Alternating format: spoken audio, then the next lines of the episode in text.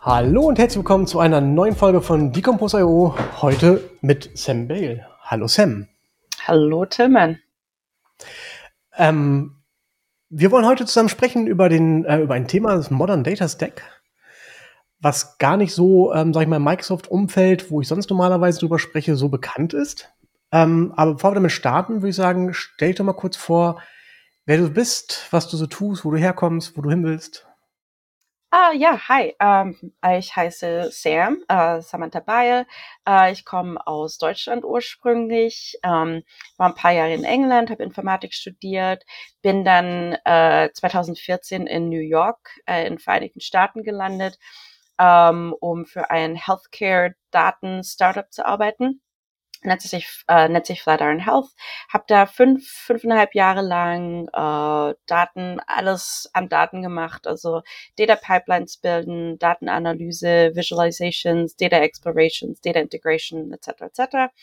Ähm, war dann ein Jahr lang bei einem kleineren Startup das nennt sich Superconductive, äh, für das wir, äh, mit dem wir ein Tool namens Great Expectations gebaut haben, was ein äh, Tool ist, das man für Datenqualität benutzen kann. Und äh, bin jetzt seit kurzem, seit letztem Jahr bei einer Firma namens Collectors, die sich in dem äh, Collectible Space befindet. Also wir, ähm, äh, wir verarbeiten äh, und bewerten äh, Karten, äh, Spielkarten wie diese kleinen, die Panini Fußballkarten zum Beispiel, ähm, für alle möglichen Sportarten ähm, oder Pokémon-Karten zum Beispiel. Wir äh, bewerten äh, Münzen und Aut Authentication, äh, machen Authentication für, den, für die, also um äh, zu beweisen, nachzuweisen, dass sie auch authentisch sind. Ähm, und äh, das äh, im Prinzip bin ich da jetzt seit letztem Jahr dabei, um äh, eine Datenplattform für die aufzubauen. Die haben bisher ähm, war die äh, Datenanalyse bei dem sehr äh, sehr altmodisch. Man hat viele äh, SQL Queries gegen die ganzen äh, Production Databases geschrieben, hat viel mit Excel gemacht.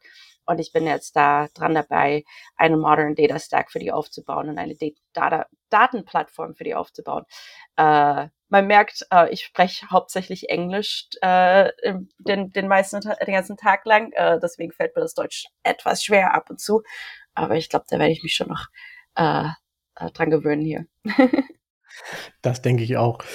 Ähm, was habt ihr denn derzeit, äh, also kannst du sagen, was ihr so derzeit dann an Systemen im Einsatz habt, mit denen ihr aktuell arbeitet? Ja, ähm, so wir äh, folgen einem äh, sehr klassischen ELT, Extract Load Transform ähm, äh, Stack. Also wir machen nichts mit Real-Time, Real ähm, Echtzeit und Streaming. Wir sind dann alles in, wir machen Batch Processing. Äh, wir haben so unsere Datenbanken sind ähm, äh, On-Prem SQL Server, Microsoft SQL Server Instances, das sind die meisten Datenbanken. Wir haben aber auch andere ähm, für unsere ganzen Websites. Wir haben ein paar äh, Postgres Instance, Instances in äh, AWS und ähm, wir, wir benutzen ein Tool namens Stitch. Ähm, das ist, also manche Leute haben vielleicht von Stitch oder Fivetran gehört. Das ist ein äh, Daten-Extraction-Tool, ähm, mit dem wir im Prinzip, das, das verbinden wir nur mit den ganzen Produktionsdatenbanken und dann äh, einmal am Tag beziehungsweise einmal in der Nacht äh, werden dann ähm, die ganzen äh, neuen Records von unseren Produ Produktionsdatenbanken in unser Data Warehouse rübergezogen. Ähm, als unser Data Warehouse benutzen wir BigQuery. Äh, wir haben uns andere Optionen angeguckt, Snowflake, äh, Redshift, ähm, und haben dann beschlossen, BigQuery zu nehmen, was am praktischen war für uns und auch von Kosten her relativ äh, vernünftig aussah. Und dann benutzen wir ein Tool namens DBT, DBT, Data Build Tool, ähm, um unsere Transformationen in SQL, in SQL äh, zu schreiben. Und unsere, im Prinzip unser Data Warehouse zu modeln, also unsere ganzen äh, Dim und Fact Tables, das kennt man vielleicht noch ganz klassisch, äh, und dann unsere analytischen Tables äh, werden dann auf den, auf den Dim und Fact Table aufgebaut. Und dann, äh, ich sage immer, der Last Mile, so der letzte Schritt äh, für uns ist unser BI und Data Visualization Tool. Ähm, das, für das benutzen wir Tableau. Ähm, das kennt man vielleicht auch relativ, ist so das, äh, ich würde mal sagen, der Counterpart zu Power BI, was relativ bekannt ist. Und das benutzen wir für unsere Dashboards, für Reports, äh, für Analysen etc. etc.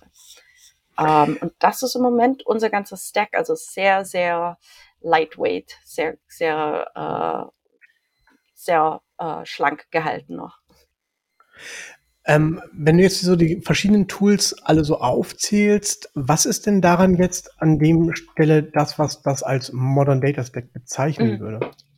Ja, das ist eine ganz gute Frage. Und witzigerweise habe ich gestern auch auf Twitter gefragt, meine ganzen Datenleute auf Twitter habe ich gefragt, so, wir wissen jetzt, was unser Modern Data Stack ist, aber was ist denn der alte Data Stack? Ähm, und viele meinten, so der, um den alten Data Stack und den Modern Data Stack zu, äh, zu vergleichen, ähm, hauptsächlich Modern Data Stack alles, was äh, nicht mehr on-prem ist, sondern in der Cloud. Ähm, man, man kann auch sagen, der Sprung von äh, Extract Transform Load, also ETL zu ELT, äh, zu Extract Load Transform. Das heißt, man zieht die ganzen Daten von den äh, Produktionsdatenbanken in das Data Warehouse und dann alle Transformationen werden in dem Daten, in dem Data Warehouse gemacht. Ähm, und äh, Data Warehouses wie zum Beispiel BigQuery oder Snowflake sind dafür äh, sehr gut geeignet. Ähm, the, die, die andere, ähm, meine Definition von Modern Data Stack ist es im Prinzip äh, sind Tools, die viel ähm, Open Source sind. Also ganz viele von diesen Tools haben eine Open Source Variante und eine äh, SaaS, eine Software as a Service Variante, ähm, die in der, in, in der Cloud schon gehostet ist, wo man nicht, nichts mehr selber machen muss im Prinzip, sondern ich sage immer, man muss einfach nur seine Kreditkarte äh, äh, swipen und mhm. äh, hat im Prinzip seinen Datenstack schon gebaut. Ähm, und das ist so meiner Meinung nach die beste Definition von äh, Modern Data Stack. Es ist, sind Tools ähm, und Plattformen, die hauptsächlich, also alles ist in der Cloud, ein Warehouse ist in der Cloud, nichts mehr so on-prem. Und ähm, die Tools, die man benutzt, äh, brauchen im Prinzip sehr, sehr geringes Management, also sehr, sehr wenig ähm, man muss keine Server mehr selber aufstellen, äh, man muss nichts mehr managen. Man im Prinzip alles, was man braucht, ist eine Datenbank-Konfiguration, äh, die Connection und die und das Passwort und ähm, man kann loslegen. Und das ist so der Modern Data Stack. Wenn du jetzt ähm, die Tools so aufgeführt hast, BigQuery ist ja ganz klassisch Google Cloud. Ähm, die anderen Produkte, Fivetran, DBT, ähm, gerade wenn du sagst Software as a Service, wo laufen die? Laufen die auch in der Google Cloud oder wo ähm, sind die, dass ihr darauf zugreift? Ja, das ist super interessant. Also, ähm, wie gesagt, die meisten ähm, Produkte oder ganz viele von diesen Produkten haben eine Open Source Variante ähm, wo man sich im Prinzip, ich könnte mir jetzt eine EC2-Instanz äh, in AWS ähm, aufstellen und da im Prinzip das, äh, es, es ist meistens Python, ähm, interessanterweise, und könnte dann im Prinzip die, das Paket einfach installieren und dann äh, meinen Server laufen haben äh, und das alles selber hosten. Aber ähm, was extrem praktisch ist und für mich als ein, ich sage immer einmal Data Team of One, ich bin ein, ein Ein-Personen-Team, ähm, die haben auch alle, das sind alles SaaS-Produkte, äh, also Software as a Service, was wirklich heißt, ähm, alles, was ich brauche, ist, äh, ich erstelle mir einen Account, äh, ich gebe denen meine Kreditkartendetails und ähm, äh, mache meine äh, Verbindungsdaten für meine Datenbank rein, also you Server Name, Username, Password äh, und kann dann im Prinzip loslegen. Also die sind alle ähm, im Prinzip läuft dann alles auf deren Infrastruktur. Um, ähm, und ich muss selber gar nichts machen. Und die haben natürlich, ich weiß jetzt nicht, auf welcher Infrastruktur die laufen, hauptsächlich wahrscheinlich auch AWS oder Google Cloud Plattform, aber ich muss mich darum gar nicht kümmern im Prinzip, was total, äh, was echt praktisch ist. Ähm, es gibt natürlich auch Varianten, also ganz viele von diesen Produkten sind, werden auch direkt von äh, diesen Cloud-Providern angeboten. Uh, ein relativ bekanntes Tool ist uh, Airflow, Apache Airflow, was ein, uh, wir nennen das Workflow Orchestration Tool ist. Also wenn man sich mit Bash-Scripts und Cron-Jobs auskennt, wo man im Prinzip alle möglichen Jobs, ähm, wie heißt das auf Deutsch, schedulen kann. Also äh, da sage ich zum Beispiel, meine, meine Datenpipeline soll morgens um fünf äh, die Data Extraction starten und dann, sobald die Extraction äh, fertig ist, ähm, statt, statt meine äh, Transformation Step, also Lauf DBT etc. etc. Ähm, das hat man früher natürlich in einem Bash-Script einfach gemacht, wo äh, einen Schritt nach dem anderen einfach nur ausgeführt wird und das wird dann mit einem Cron-Job äh, gescheduled, also so, dass es äh, dann morgens um fünf jeden Tag losläuft. Äh, Airflow macht das im Prinzip äh, in leicht ele etwas eleganter, also ist auch ein Open Source Tool. Und ähm, äh, Google Cloud Platform hat eine gehostet eine hosted Variante von Airflow. Das nennt sich äh, Cloud Composer, glaube ich. Und das ist natürlich auch eine Option dann, dass man statt äh, selber seine EC2-Instance aufzustellen oder so einen äh, Third-Party-Provider äh, zu benutzen. Äh, es gibt ein, eine, äh, eine Plattform, die nennt sich Ast Astronomer, ähm, was auch eine gehostete äh, Airflow-Instanz ist.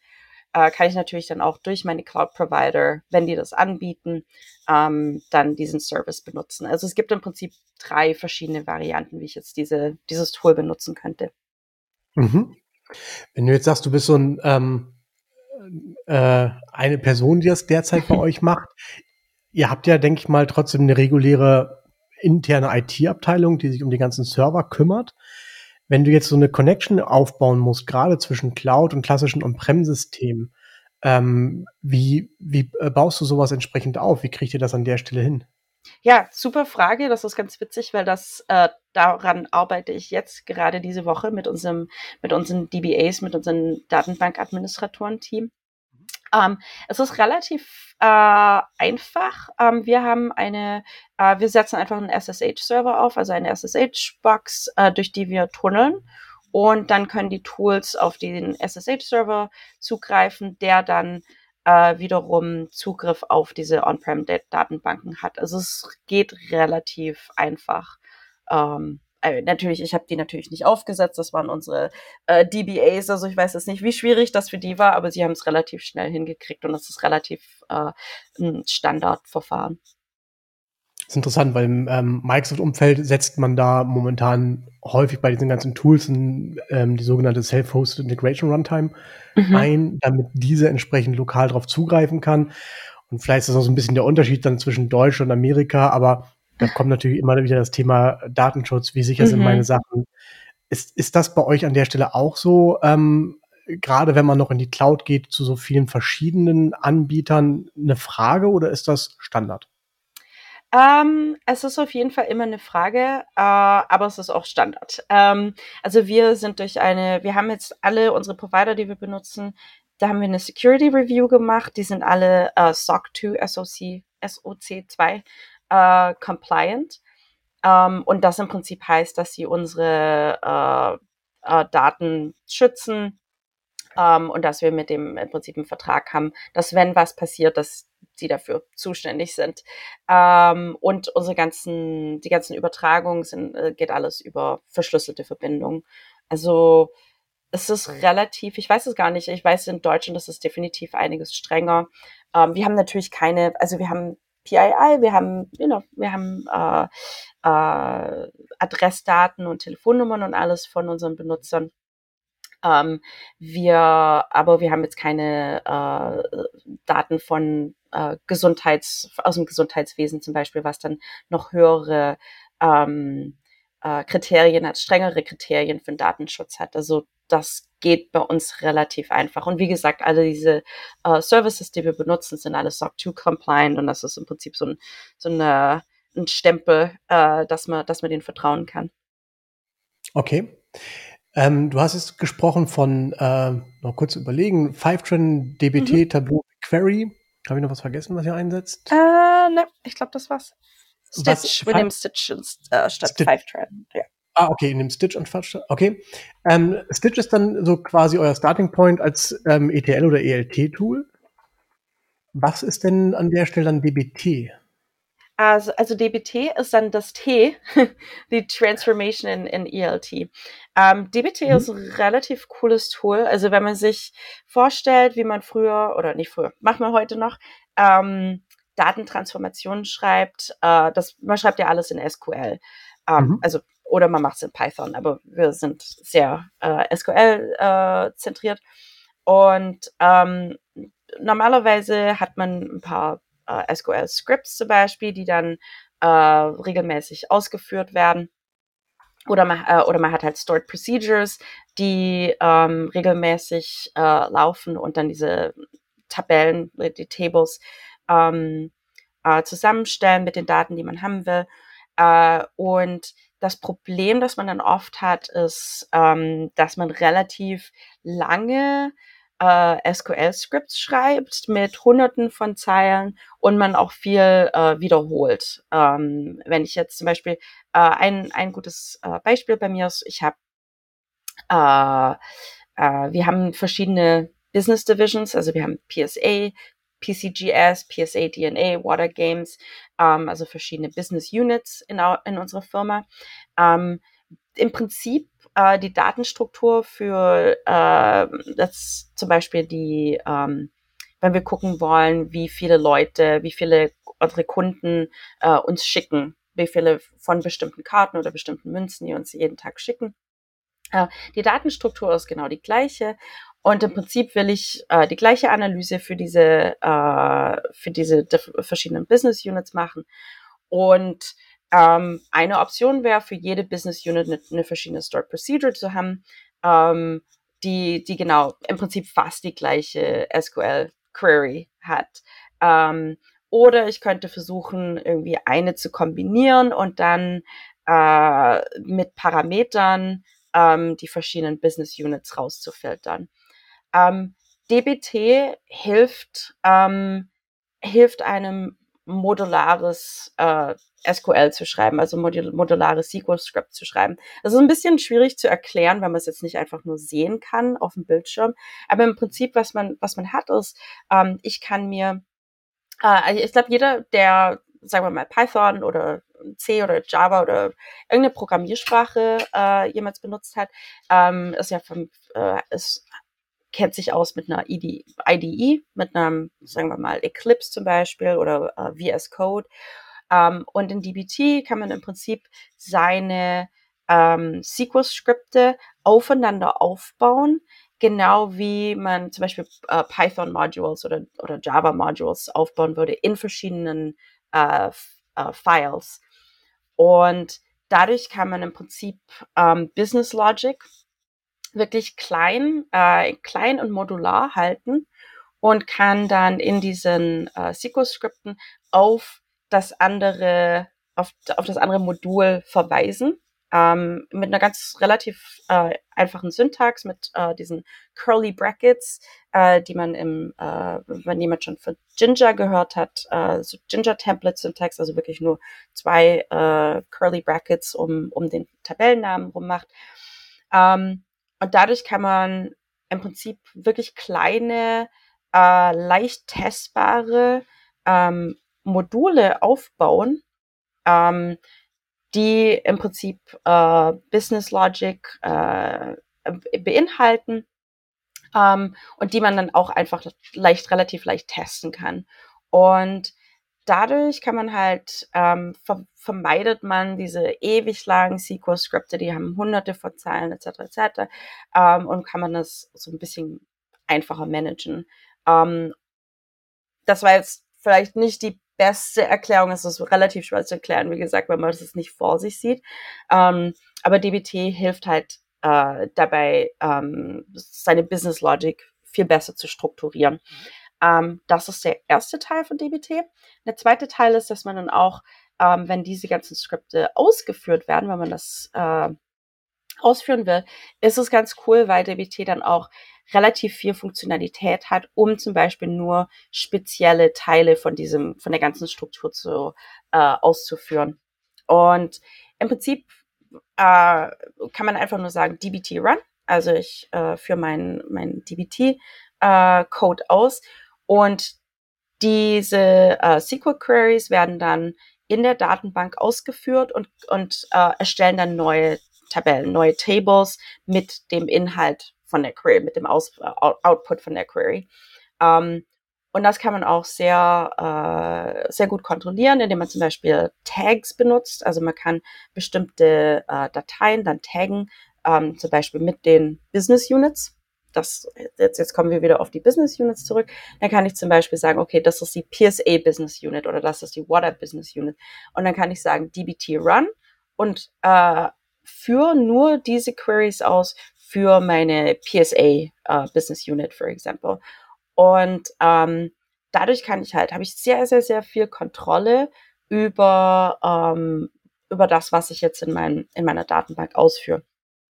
Ähm, zusätzlich hat DBT dann auch noch äh, Test-Funktionalität, äh, wo ich sagen kann, okay, ich will jetzt das, ähm, führe jetzt alle meine, äh, meine Queries aus und dann teste, dass ich keine Null äh, Felder zum Beispiel habe oder teste, dass ähm, meine, äh, meine ID-Zeile, äh, äh, meine ID-Column ähm, unique ist. Ähm, und das ist halt auch noch in dem Paket mit drin. Also man, man hört schon, dass DBT halt ganz, ganz, ganz viel Funktionalität hat, was man jetzt in einer normalen, wenn ich jetzt einfach nur SQL eine Stored Procedure gegen meinen SQL Server schreibe, was ich halt nicht habe oder was ich halt selber bauen muss.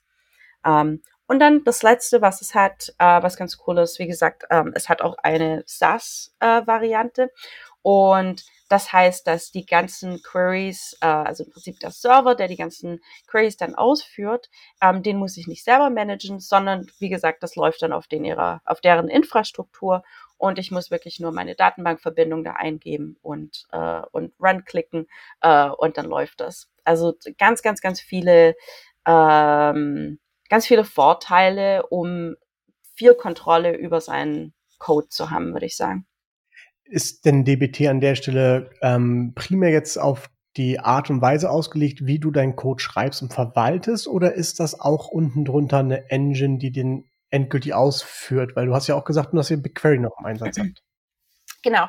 Ähm, ja, äh, DBT äh, führt im Prinzip, macht eigentlich fast gar nichts, es ist wirklich hauptsächlich die Verwaltung. Das Einzige, was es macht, ist, es äh, schickt dann die SQL-Queries zu BigQuery und BigQuery führt die dann aus.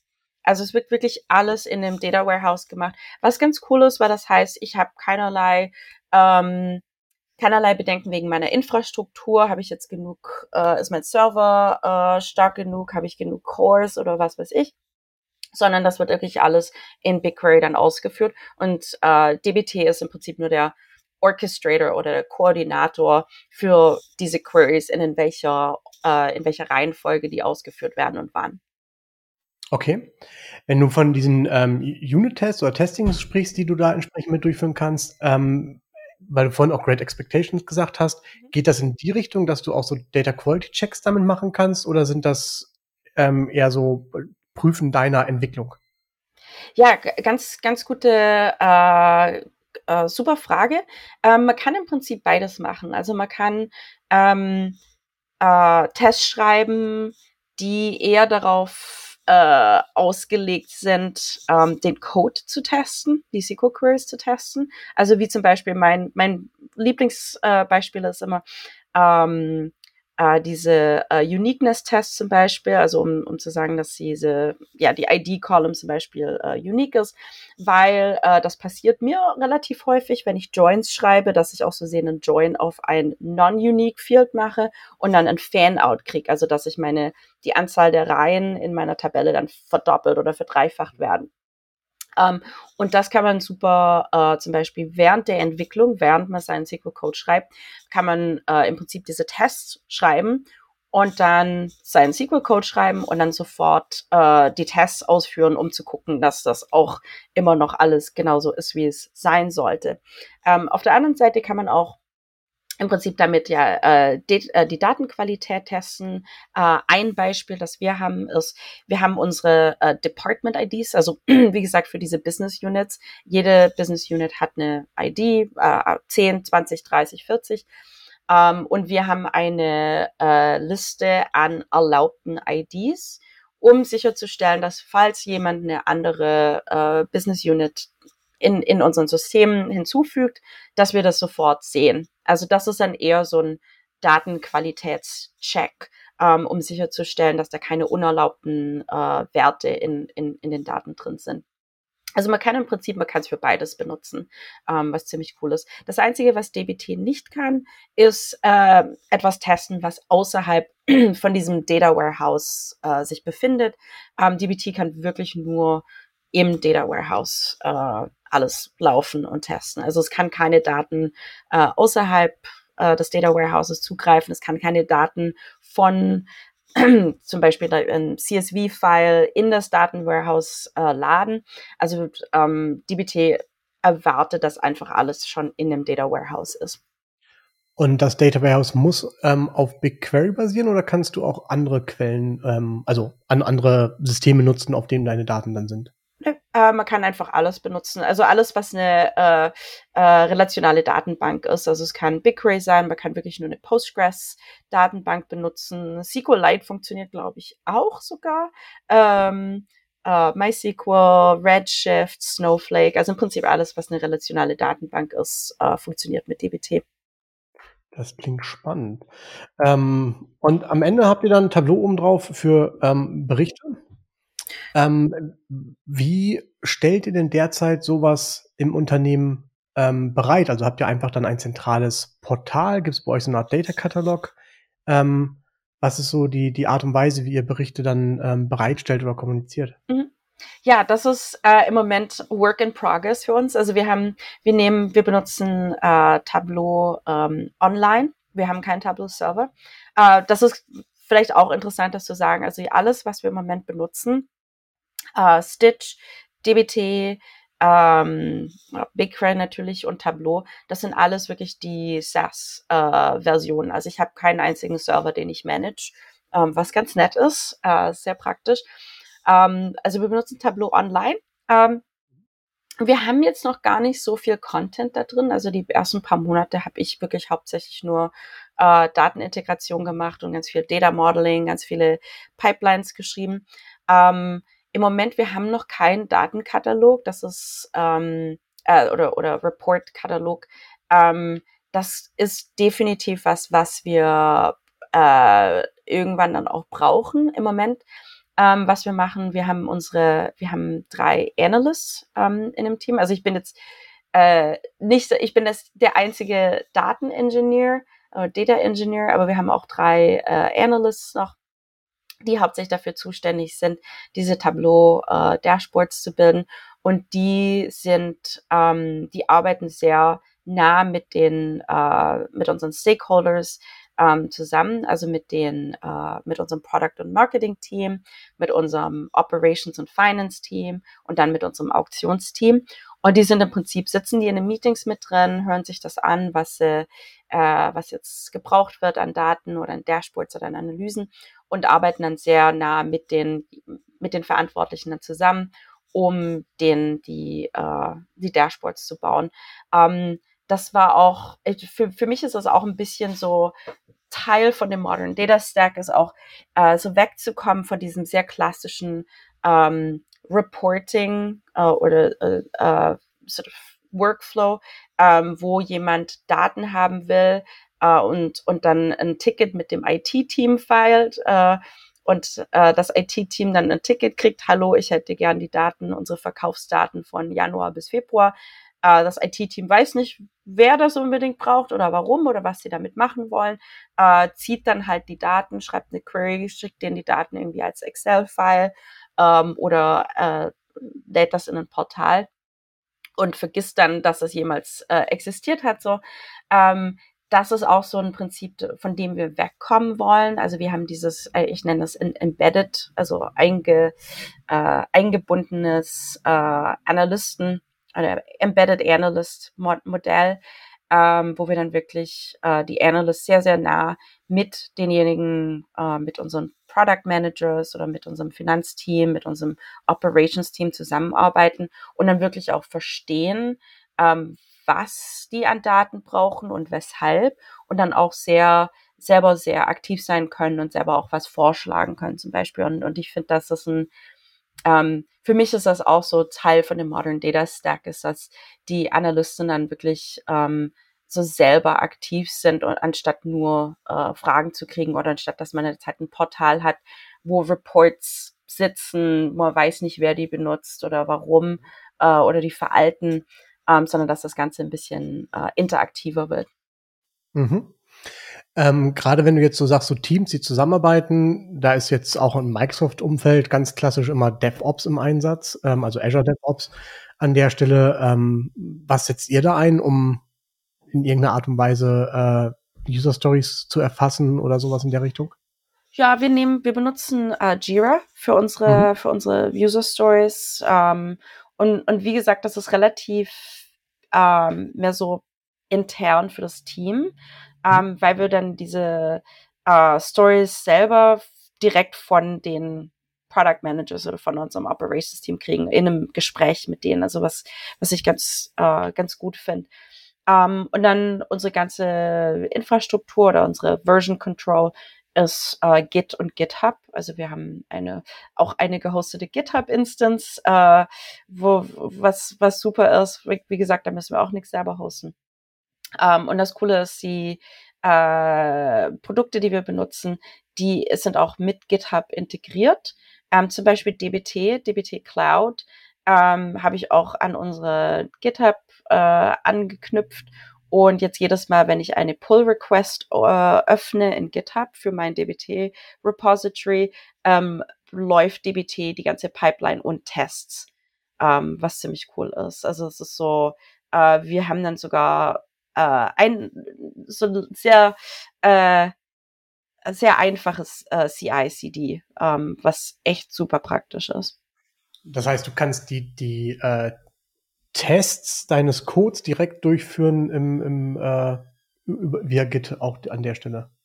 Genau, also ich, ich, ich mache im Prinzip, wenn ich eine Pull Request aufmache äh, auf, auf GitHub, ähm, DBT kriegt dann einen Trigger und DBT Cloud, also wie gesagt, auf der ihren, auf deren Inst Instanz, äh, auf derer Infrastruktur ähm, läuft dann die ganzen Tests. Ähm, und auf GitHub wird dann das, äh, das Resultat von dem Test dann gepostet, wenn es dann gelaufen ist nach ein paar Minuten.